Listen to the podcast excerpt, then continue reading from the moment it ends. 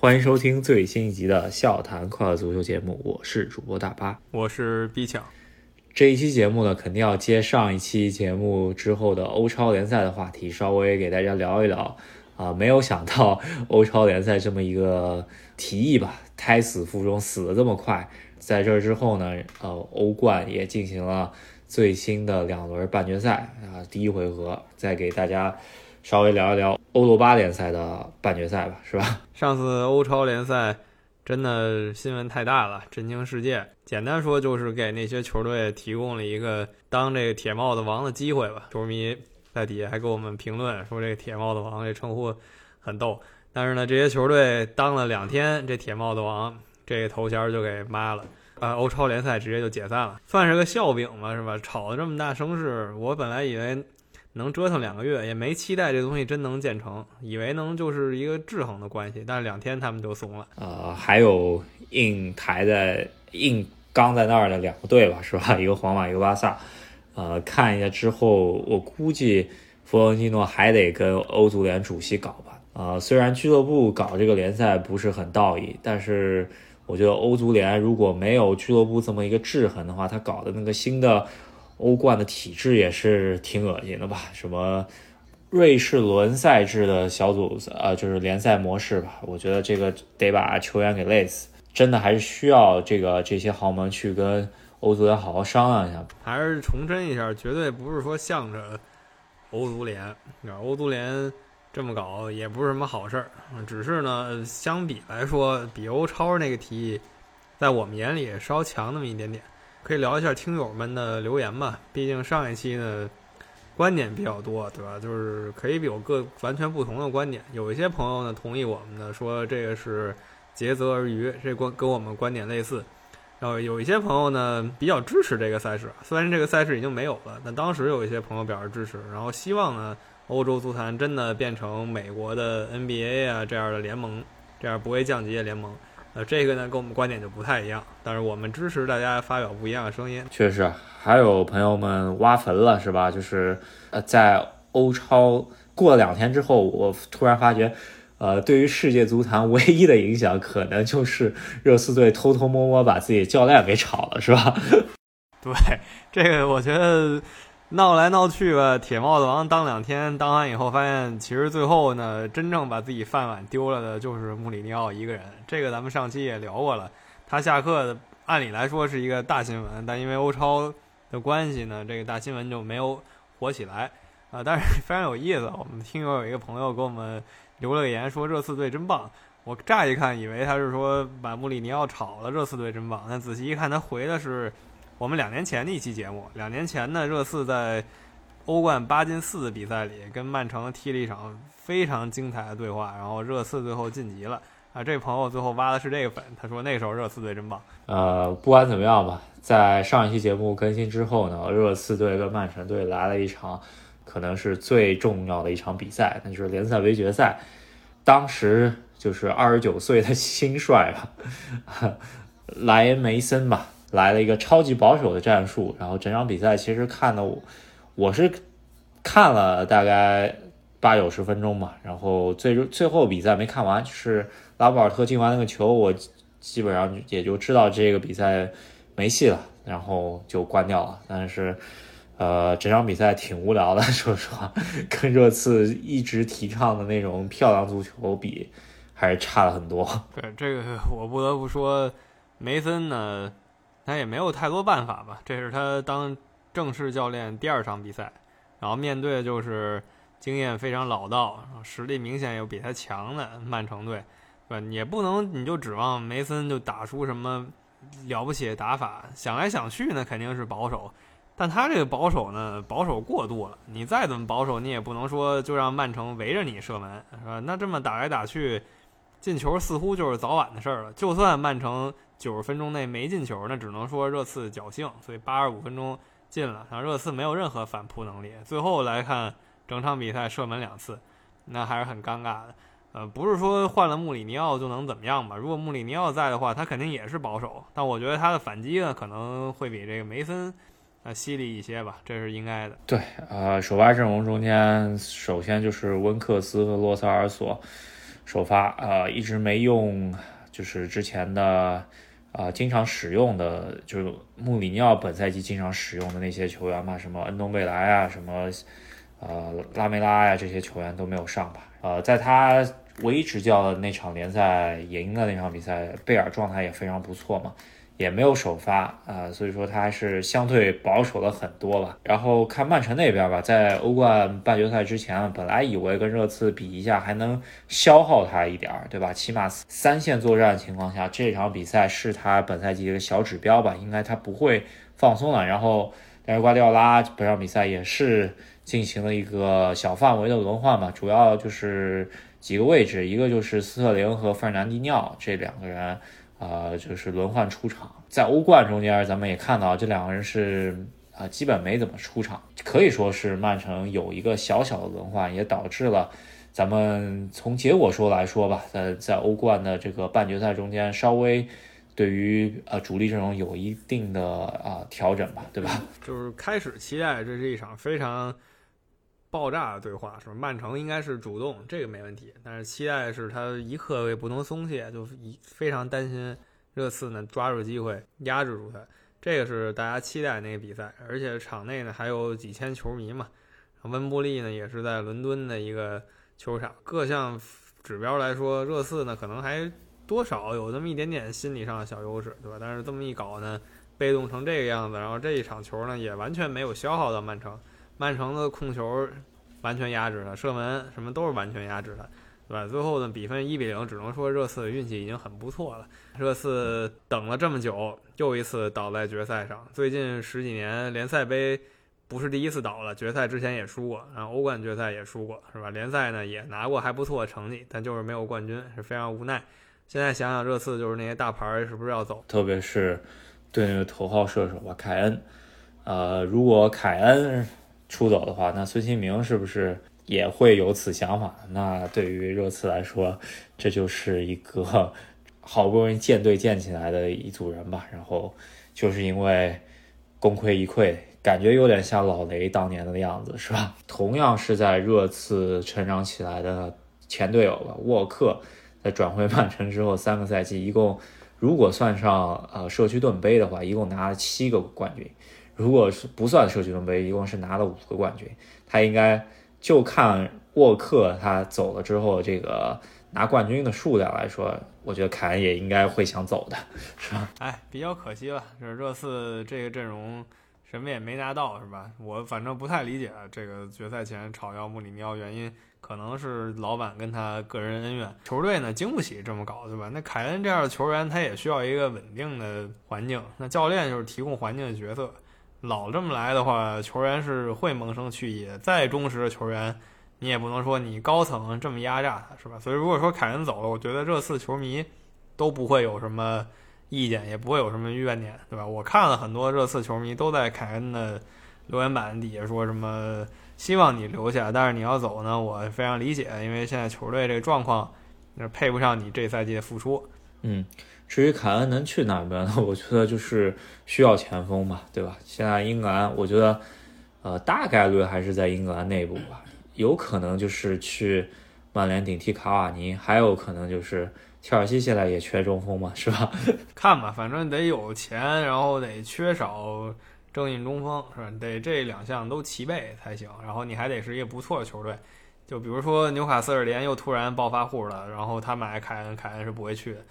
利物浦呢又不需要这样的球员，那他也不会去的。然后有一些队可能又没有这个钱支付起他的工资啊，这等等，他也不会去。所以要各种条件都得齐备，他才会转会。呃，所以说就我觉得还就是红蓝两家吧，看一下凯恩到底呃走不走。然后如果走的话啊，很有可能就是红蓝两家了，对吧？然后我觉得他不一定会最后选择走，这也说不好。毕竟人家也是确实是亲生儿子，是吧？对，非常忠诚的球员了。那本来以为啊，热刺这场能跟曼城狂打一局，然后消耗一下曼城。但现在这么一看呢，算是给曼城热身了。事后诸葛亮这么一看，给曼城热身了。曼城呢，连拿了四个联赛杯冠军，这也是一个很强的成就。但是呢，这周他真正的焦点肯定是跟巴黎的这个石油德比。是二十一世纪足坛吧最喜欢花钱的两个球队，终于狭路相逢了。之前遇过，我们提过，但这一次呢，算是更刺激的对话，因为之前那次相遇，曼城的阵容还没有这么呃星光熠熠，没有这么豪华，是吧？但现在呢，已经不更不一样。嗯。呃，这场比赛呢，也是瓜迪奥拉和老对手波切蒂诺的一场直接的较量。然后波切蒂诺呢，这次是，呃，也是开了一艘大船，跟瓜迪奥拉航母扛了一下，是吧？呃，想要压制。就上半场的比赛，我觉得，呃，如果比赛就以四十五分钟的结果看的话，那巴黎绝对是拿了满分的一个答答卷嘛，是吧？对着呃瓜迪奥拉的曼城。呃，能够在自己的主场拿到一个进球之后，而且能使得就是场面上完全不输曼城。我可以说，本赛季曼城所有比赛看起来都没有这样子狼狈，是吧？就是完全是被巴黎在前场拿球也不怎么摸到球，然后呃，曼城在后场非常被动，传球出来以后就经常被啊抢下来之后又被别人打反击，可能。我觉得问题就在于波切蒂诺在半场的时候啊进行了战术上调整吧，就虽然没人员没有调整了，就是啊在战术上的一些调整导致了下半场一个崩盘。但是总体来说呢，我上下半场我觉得曼城和巴黎各打了半场好球，我觉得呃平局是一个比较公平的比分了，但是呃曼城可能。这些年在欧冠呃赛场上面，运气一直不站在他们这一边，而这一次运气站在了曼城这一边，是吧？你说的肯定是曼城扳平和反超两个进球，直接说这两个进球啊，必然都有很强的运气成分。但是呢，呃，从这个场面来看，到下半场的时候，巴黎他确实有点想保住这个胜利果实了，然后曼城往前提，他提着提着呢，就往上攻。进球呢？其实我觉得早晚会来的，可能最后一比一或者又是二比一，甚至进的更多。但就说这两个进球本身，他最后完成这两个进球是有很强运气成分。呃，德布劳内那个球呢，很明显是吧？这个只要你看都知道他是想传球，但是鬼使神差弹了一下，弹进了。如果说他那球传成了，他自己球员又能抢点的话，也是一个很精彩的进球。但是对方那个守门员那个纳瓦斯，他已经在等那个抢点队员了。他可能就是真没想到，最后弹一下地，然后就弹进了。我觉得作为一个职业门将，大家可能都觉得，呃，纳瓦斯其实这个球是一个失误啊。但是我觉得，在预判对方中间那个抢点球员应该会能碰着这个球，然后碰着这个球，他可能就会守另外的方向和中路，然后所以说他没有往呃就是那个死角靠吧。啊，那纳瓦斯也是最近刚续约了，我觉得纳瓦斯。呃，不能因为这一个球就把他就贬低了吧？我觉得他还是世世界最一流的几个门将之一了。然后这个球，反而我觉得他能彰显出一个非常高水平的门将对于啊第二落点的一个判断。啊，正好可能斯通斯也歪打正着嘛，他没去抢一下这一个点，或者就是没抢着这个点，导致了这个球最后滚进去了啊，弹最后弹进去了。那那这本来也是呃。他本来在跟库尔图瓦竞争的中间，就是因为身高的这个劣势吧，啊，这个球也产体现了他这么一个劣势吧，最终是被打进了。然后我觉得这个球，呃，运气成分还稍微少一点。我觉得第二个球，我觉得运气成分很大，因为呃，首先有几点吧，就是我觉得一点就是当事人自己承认啊，这个球是个运气球，有好多人都都在说啊，就是曼城。呃，这个任意球就是这么设计的，因为曼城的人墙在巴黎的人墙前面站了一下，然后想晃一下曼城的，呃，想晃一下巴黎那个人墙，把那个头一低是吧？然后以为这是一个瓜迪奥拉设计的战术啊，但是，呃，马赫雷斯赛后说啊，这个球他是想绕过人墙打一个死角的，然后没想到就是踢踢差了，打到人墙上面，没想到这个人墙正正好好在那里。两个球员之间出现了一个缝隙，给钻进去了。嗯，这个纳斯啊没扑着是吧？这个从人墙里头钻出来的球，我觉得还挺难的。所以说，呃，任意球不管是上下左右吧，因为现在我们也看到了好多强队，如果是在这么好的位置被别人拿一个任意球的情况下，一般在人墙底下会躺一个人，就是怕碰着尤文图斯和波尔图的那个呃任那种低频任意球吧，是吧？然后上下左右其实都还是打进去，都还是在你练习范围啊战术范围能啊练习到的。而如果是从人墙中间穿个洞，我觉得这就是一个运气非常好的，完全不是战术或者说练习能练习到的一个情况。嗯，对我基本同意你的说法。总的来说，就是他这两个球呢都有一点蒙的成分。他之所以有这个蒙的机会啊，是因为他们进攻的非常得力。就如果说不是蒙进的这两球，我觉得他早晚也得进。所以归根结底，这个场面看下来，曼城能在客场。不管是他最后一比一还是二比一，甚至三比一，还都是挺合理的一个比分。呃，场面方面来说吧，然后曼城这场比赛，呃，赢可能就赢在瓜迪奥拉没有变阵，是吧？就是延续了联赛杯赢热刺的那个阵型，然后只是换上来从费尔南迪尼奥老的费尔南迪尼奥换一个年轻的阿尔南德斯，然后贝尔纳多席尔瓦把。可能关键比赛不太稳定的，斯特林给换下来是吧？然后这场比赛完全没有变阵，打开局面的两个进球是发生在呃一个对位调整上面呃之后发生的，就是冈塞洛呃调整换了金哲科是吧？这个我觉得应该是跟两个进球完全没什么多关系的一个进球呃一个调整吧，主要可能还是一一觉得迪玛利亚那边是巴黎威胁很大的一个点。然后可能冈塞洛体能下降的情况下，也不能说金哲科比冈塞洛就好吧，可能就是想换一个体能比较足的球员上来。然后没想到阴差阳错，在换了那个人之后，就莫名其妙五分钟之内连扳两球吧。呃，波切蒂诺的话，我觉得在下半场这个保守的战术绝对是一个很大问题，再加上他就是要保守的情况下没有做出任何调整嘛。前场四人组维拉蒂、内马尔、姆巴佩、迪玛利亚。呃，可以想象到，如果一个球队对阵曼城要保守，只有六个人进行防守的话，肯定是会出很大问题了。所以说，你既然要保守的话，那为什么不把维拉蒂换你啊替补席上面佩呃达尼洛佩雷拉呢？啊，这个就是一个非常值得商榷的一个没有调整的点吧。然后在输球之后呢，盖耶。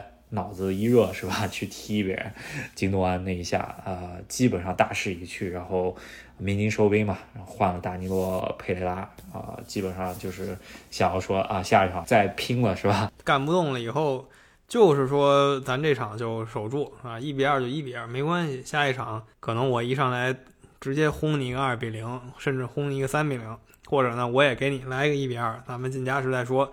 总之，他是把希望肯定是聚焦到。下一场这个事儿上去了，那这一场呢，巴黎呢想守又当断不断，是吧？犹豫不决，哎，最后变成了这个情况。那曼城这一场完了以后，进决赛基本上六成往上没问题了，毕竟他在客场已经得到了两个客场进球，回主场就算巴黎一比零拿下他，那一样是曼城晋级，就是他历史性的突破。对我，我是觉得巴黎在呃他的客场啊，就是在曼城主场应该是。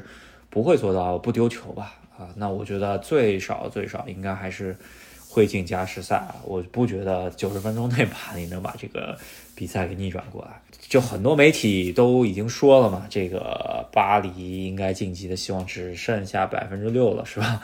呃，当然足球依然是足球吧，咱们还是期待下一场两个球队能给我们奉献一个非常不错的对话。我是希望呃巴黎能够。起码在上半场来个一比零吧，然后可以怎么说？中立球迷小激动一下是吧？反正我觉得巴黎就三成吧，他因为就这一一招了，他没有说我再想想看怎么办，对吧？曼城也明白，他就这一招，就是猛扑。他猛扑呢，也就那几个球员，我觉得还能给他三成希望，是因为他那几个进攻球员确实世界级水平，有可能打出防守队员一点办法也没有的配合啊，个人能力什么的。如果换一个队，这种情况基本就一到两成晋级概率了。巴黎呢有姆巴佩，有内马尔，啊，才我觉得才有可能是三成晋级希望。但他确实也没有别的办法，这是明摆的事实。他只有一招，就是攻上去。嗯，而且呃，在上半场来看的话，其实巴黎还运转的挺不错的，是吧？但是姆巴佩和内马尔在这场比赛中间都没有发挥出呃，可能之前淘汰拜仁、淘汰巴萨的这么一个非常好的状况。然后姆巴佩拿球的机会不多，然后带球也不是特别像以前的那种向向后卫扑过去的那种感觉，是吧？唯一的一次亮点就可能是在右路过了几次人，然后往中间一传，最后维拉蒂没踢着啊那个传中球的那一次机会吧。然后内马尔也是上半场的时候有一个很好的机会，他选择摔倒，是吧？这个球最后 VR 都没有看，啊，我也觉得值得商榷，可能。相比他们两个的状态来说，迪玛利亚这场比赛的状态是他们三个中间最好的。然后维拉蒂本来以为，呃，这这个复出是一个非常好的这么一个加强嘛，没想到欧亚蒂复出以后导致的攻守不是很平衡，也直接导致了下半场崩盘吧。然后所以说，波蒂诺下一场要好好想想，这个在没有盖耶的情况下。中场该怎么排，对吧？巴黎肯定是对曼城来说，就站在曼城角度上，巴黎这边就是名牌了，是吧？谁能上，谁不能上，能怎么办？就一招，就是握紧了一拳打上来。所以曼城要做就是他能不能扛住这一两拳，他能扛住呢就完事儿了。他也会做准备，就是要扛住这一两拳。但这一两拳呢有一些变数，可能突然一下这拳劲儿太大，把他一拳都击倒了，也不是没可能。对吧？总之就是这样。对曼城来说，一切是很清晰的。巴黎呢，他要考虑比较多嘛，所以难点儿。而且另一点就是，回到周末联赛，曼城在联赛里呢，他虽然还没有提前夺冠，但是板上钉钉了吧？他不可能说来个三连败，然后把冠军让给曼联吧？这不可能。巴黎这边呢，他现在可是联赛第二，对吧？这很尴尬。巴黎跟联赛第一差一分，然后呢，联赛第三呢，摩纳哥呢也咬着他。所以他在联赛里也不能松懈，所以这对他来说也是个牵绊。嗯，确实是啊，就特别是这场比赛在下半场体能下降的情况能看出来，感觉巴黎确实累了。首先他是呃欧冠十六进八八进四都是碰强敌是吧？然后再加上联赛一直还在牵绊着他，而曼城这边联赛可能早早就已经问题不大了是吧？容错率挺大的，那瓜迪奥拉可以放手稍微轮换一下。然后还有一点就是，他这个联赛杯确实还是没有给他造成特别大的压力。拿到之后呢，曼城我觉得，特别在这场对水晶宫之后呢，又可以把斯特林啊，比方说费兰迪尼奥啊、阿圭罗啊、热苏斯这些人，帐下的一些虎将吧，本赛季被打入冷宫一些球员上来踢一踢，对吧？关键比赛的时候，你看他这些。不太使用的打入冷宫、不太稳定的这些球员，他是一分钟都不会让上的，对吧？今今年在硬仗中间，真的就看到瓜迪奥拉，呃，跟以往的调呃就区别就是，呃，替补席用的特别特别少，这个可能也是他感觉出来了，在以他这么一个 A B 阵容差的不多的情况下，他可能就希望一些相对不重要的比赛就上一些啊不太稳定的球员，而。非常重要的比赛，他一分钟都不会让这些不稳定的球员上，是吧？之前可以算他幸福的烦恼，是吧？现在他把这个事儿捋清了，就解决这个问题。然后他参加的赛事也足够多，然后每一个赛事又前进的足够远，所以那些就你说那些不稳定的球员呢，也不会就说什么哎呀，我踢不上球我就怒了，是吧？因为联赛杯、足总杯啊，你也都也是机会嘛，你也可以去踢。所以曼城离他这个冠军啊更接近了。那很多曼城球迷已经开始预测，今年是不是一个三冠王的赛季，是吧？欧冠、英超加联赛杯。如果说他达到了这个事儿的话，那他就是英格兰第三个拿三冠王的球队。之前八十年代利物浦拿过联赛杯、欧冠和英，当时英甲。然后九十年代呢，就是经典的那个曼联三冠王。那曼城现在也是冲击一下这个成就啊。但是要提的一点就是，曼联那个三冠王是足总杯，对吧？而哎，对，瓜迪奥拉现在是联赛杯，相对相对难度低一点，对吧？这个是说，但是呃，九九年的那个英超的竞争环境和现在这个英超竞争环境也是完全不一样，所以说可以划等号，我觉得 是吧？看吧，啊，不管是八十年代的。三冠利物浦还是九十年代的三冠曼联是吧？大家都各有优缺点。现在就是看看这个赛季曼城，如果他真行的话，那他还差两场球，一场跟巴黎的一场决赛。那他潜在的决赛对手是谁呢？那我们假设曼城能顺利晋级啊，这个问题也确实不大了。潜在对手是谁呢？目前来看，那边皇马跟切尔西也是英格兰切尔西稍占一点优势，毕竟客场拿到一比一，这算是一个。非常让人满意的结果吧。一般来说，你客场想赢，我都是不强求的，对吧？你客场能拿到一个客场进球，并且逼平对手，这是一个非常理想的结果。首先呢，这场比赛，呃，看了整场，然后真心觉得切尔西阵中有几个球员需要点评一下，一个就是呃状态非常非常好的坎特，真的是全场覆盖。啊，又当前锋又当后卫，然后甚至还有中场拦截带球传球，是吧？这个无所不能，坎特真的非常神奇。然后呃，说到表现好的球员，再说一个表现特别差的，那就是维尔纳。这场比赛完了之后呢，我觉得应该啊把他的身价直接是呃踢少了一千万吧。禁区里头，普利西奇给他点的那一下，离门将可能三米，然后他一脚踹门将脚上，然后直接导致了库尔图瓦在呃中场休息的时候跟吉鲁两个人调侃，吉鲁说你扑的真牛，他说库尔图瓦呃调侃说了一句，哎，我只是伸了腿，啊，我感觉还挺不爽的，啊，有还有一点呢，就是呃本场比赛让我切尔西球迷比较爽的，就是还是让库尔图瓦比较狼狈吧，呃呃吕迪格一个中场啊。挑传吧，就挑过对方啊中后卫的头顶，然后普利西奇拿到球之后啊，居然呃皇马两个后卫没有上来防，直接就是库尔图瓦直接出击啊，普利西非常冷静嘛，把库尔图瓦直接给过了，然后打了一个啊只有两个后卫的空门吧，还是挺爽的这一下，我希望看到能够穿裆库尔图瓦，我不知道下一场比赛能不能见到，是吧？对，切尔西球迷深感。大仇已报是吧？这种快乐的感觉。然后皇马这边最大亮点就本泽马那一球吧，啊，确实漂亮，这个反应真的机敏。有时候想看一些职业运动员，很难想象他们跟普通人差距在哪儿，因为你只是看他们的录像。但这一球呢，你光看他那个动作，你就知道啊，普通人呢是难以望其项背的。这个球不管是反应，还是他身体柔韧性，还是他整个协调性，那都是太一流了。嗯。诶，呃，确实，本泽马这个水平应该是，呃，世界足坛进攻球员里面前五的水平是没有任何问题的。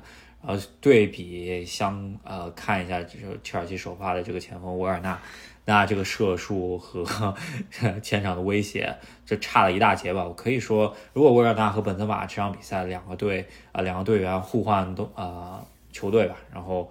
我觉得应该是比分应该是从一个一比一变成一个四比零的一个比分，是吧？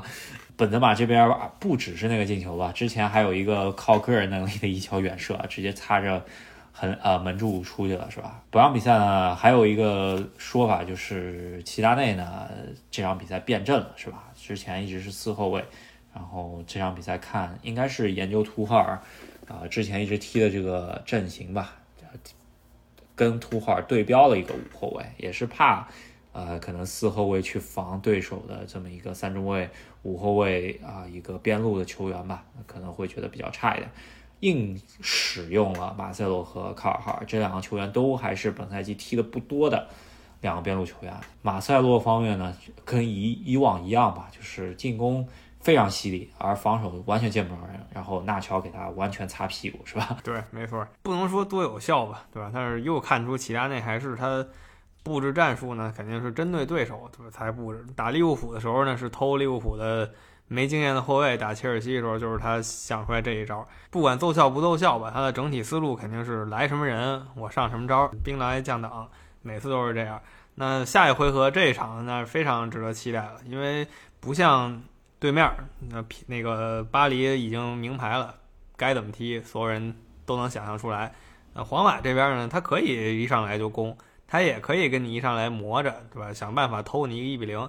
他甚至呢，可以先归的六十分钟，然后再突然出击，这些你是不知道的。然后切尔西这边呢，也可以稳稳的守这个胜利优势，啊，也可以呢一上来一出击就把比分扩大了，然后这比赛基本失去悬念了。所以我们非常期待下一场，两边还都是在迷雾之中。嗯，图赫尔呢，呃，第一场比赛的上半场非常激进，就是上来就是啊想来三板斧嘛，把皇马压得非常狼狈啊。呃，如果乘胜追击啊，就不又要说到维不是维尔纳的话，非常呃上半场应该是一个二比零或者二比一的一个局面吧。如果是拿到两个客场进球的话，那下一。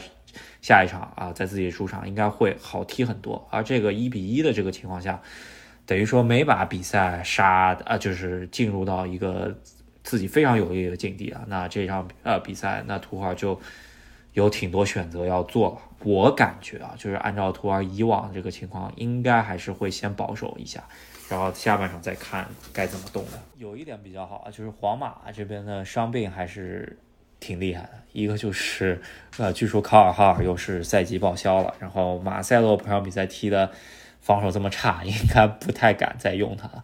那他后防线就会啊有很大问题，可能就是门迪出来以后。然后纳乔到右边路，然后米利唐和瓦内啊，米利唐本场比赛，呃，神级发挥吧，也是基本上到拉莫斯水平了吧。反正后防线球员，皇马还挺捉襟见肘的。如果说上再上一个的话，那替补席上的档次基本上跟主力差了一大档了。切尔西这边呢，应该会全员出击吧？应该是英超会让吕迪格休息一下，我觉得他下一场应该会回来。其他。啊，可能就是看科瓦基奇能不能回来了。我觉得相对牌面来说，说实话，切尔西会比皇马好那么一点点。那就看两个啊教练的斗法。对，没错，我还是觉得牌面来说，肯定都上自己最强的人嘛，对吧？战术上，齐达内是见人下菜碟儿，所以我比较关心的就是这个流程。他想象的这个比赛。他应该什么时段做什么，是吧？是先保守后出击呢，还是先出击再龟缩呢？还是我就一直保守等一个机会呢？呃，这个是我非常期待的。嗯，那这个场肯定期待值呢比那一场要高。巴黎那一场可能会有更大惊喜，是吧？有可能姆巴佩啊来一个爆种，或者那边德布劳内来一个爆种，这样我们都可以期待一下。这两场球都没有完全失去悬念。齐达内就是特别是在本赛季的欧冠淘汰赛中，要看得非常清楚。他他这个教练的东西，可能就是在比赛的可能九十分钟，他可能画了九个区。啊，就阶段，然后每每个十分钟的阶段，他都有一套自己相应的战术，然后他这个战术切换的很快，可能就是在训练中间都练到了这些战术，他这些球员都能够踢出来。对于其他人来说，他还是战术玩的挺溜的，是吧？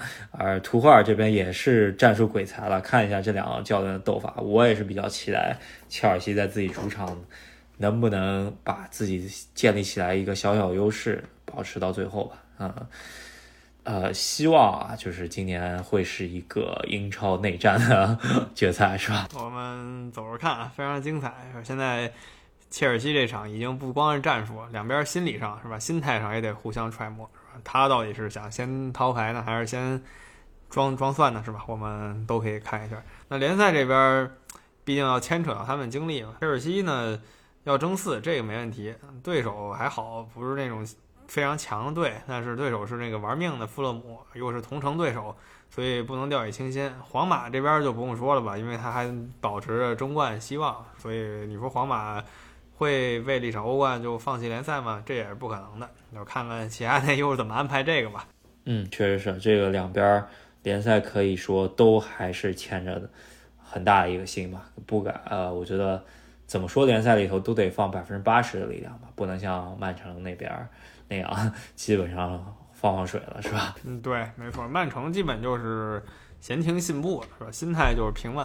然后另外三个队，不管巴黎、切尔西还是皇家马德里，联赛上呢都有相当大的悬念。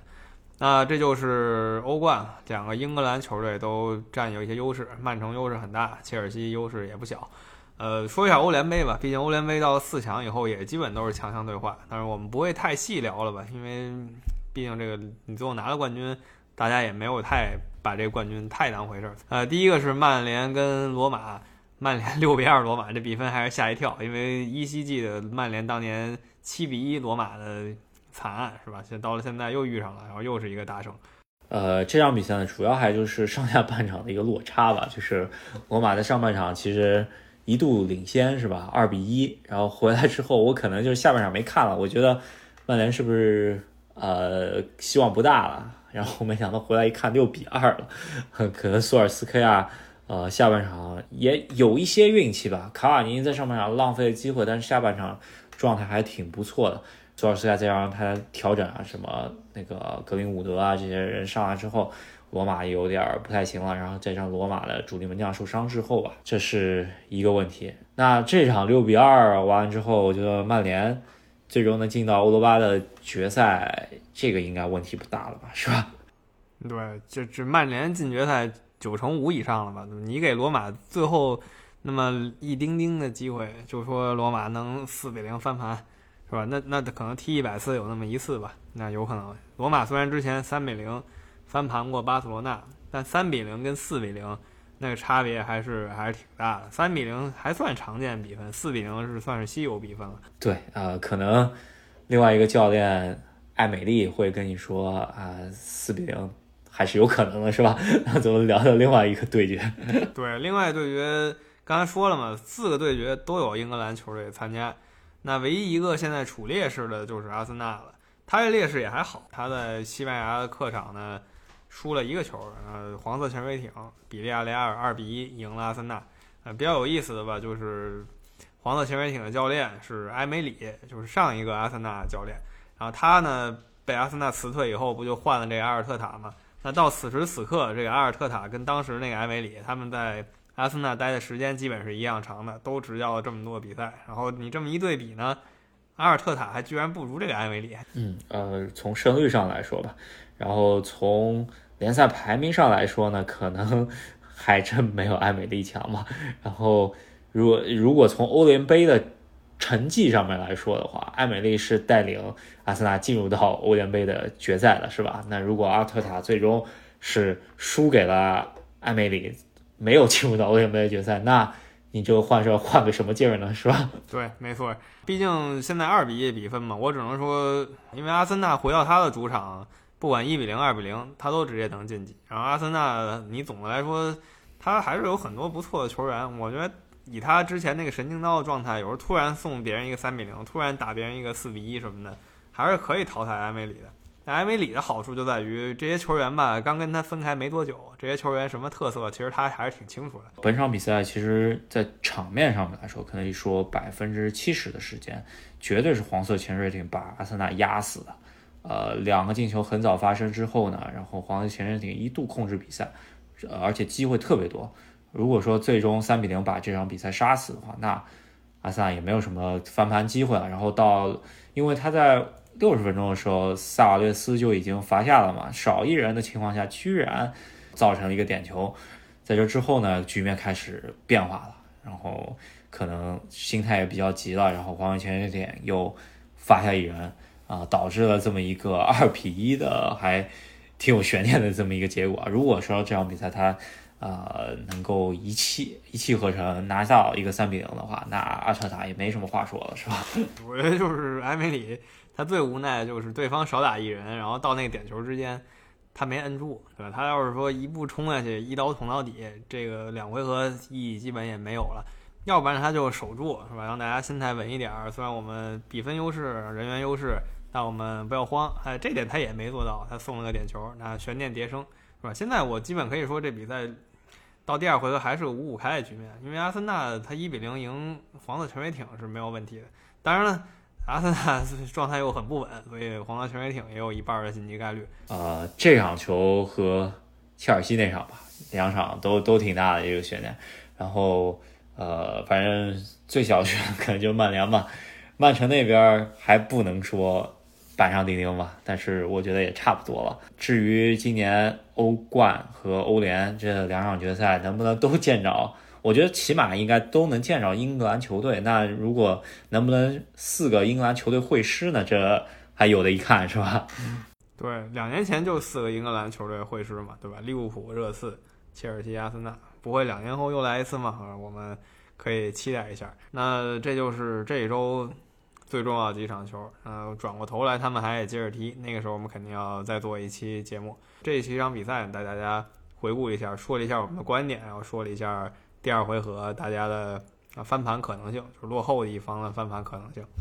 呃，然后讲完欧洲方面嘛，可能提一嘴国内足坛，呃，中超火热开踢，然后感觉还挺刺激的，是吧？就申花，我的主队。啊，前两场踢的有点冠军相，反正呃不能这么说，只能说呃前两场踢的不错。然后咱们看一下天王山之战跟上港踢的怎么样吧，是吧？嗯，对。然后北京国安这边就我的主队嘛，啊，开局非常不怎么样。但我肯定还是继续支持，然后希望球队赶紧缓过来，然后强力外援能回来也最好。呃，至于教练吧，他之前是西布朗的保级教练，来了中超呢，希望他 不给搞成中游球队那个思路，对吧？希望他。把一些先进的东西带来，但不要把英超苟活的那种心态带到北京队。我们啊，拭目以待。对，那另一个国内足坛大事儿呢，就是前国家队队长啊，传奇球员了，张恩华他去世了，这个非常意外，他还不到五十岁。嗯，特别还是在生日第二天啊，传了这么一个噩耗。呃，四十八岁年龄，应该是啊，很多做教练的。呃，最黄金的年龄吧，然后他也是本来应该是要拿起教鞭的，最终，哎，这这么一个噩耗还挺让人伤痛的，是吧？在应该是大连七冠王时期的队长球员，在国足呃效力的期间，我觉得算是一个比较遗憾的人物吧，对吧？对他最大的遗憾就是他实力没得说，然后也配得上一个主力，这都没问题，而且他江湖大哥地位。也是够的，可惜就是在世界杯的时候呢，他跟主教练关系不好。就米卢呢，你这人也挺倔，怎么着就不用他，对吧？范志毅和李玮峰当时是米卢看好的中卫搭档，那范志毅受伤了，他也没给张恩华机会，张恩华对此呢也很怨念，最后连替补的机会都没有，这个真的也让球迷很失望吧，对吧？你不能这么对一个球队里的领袖球员。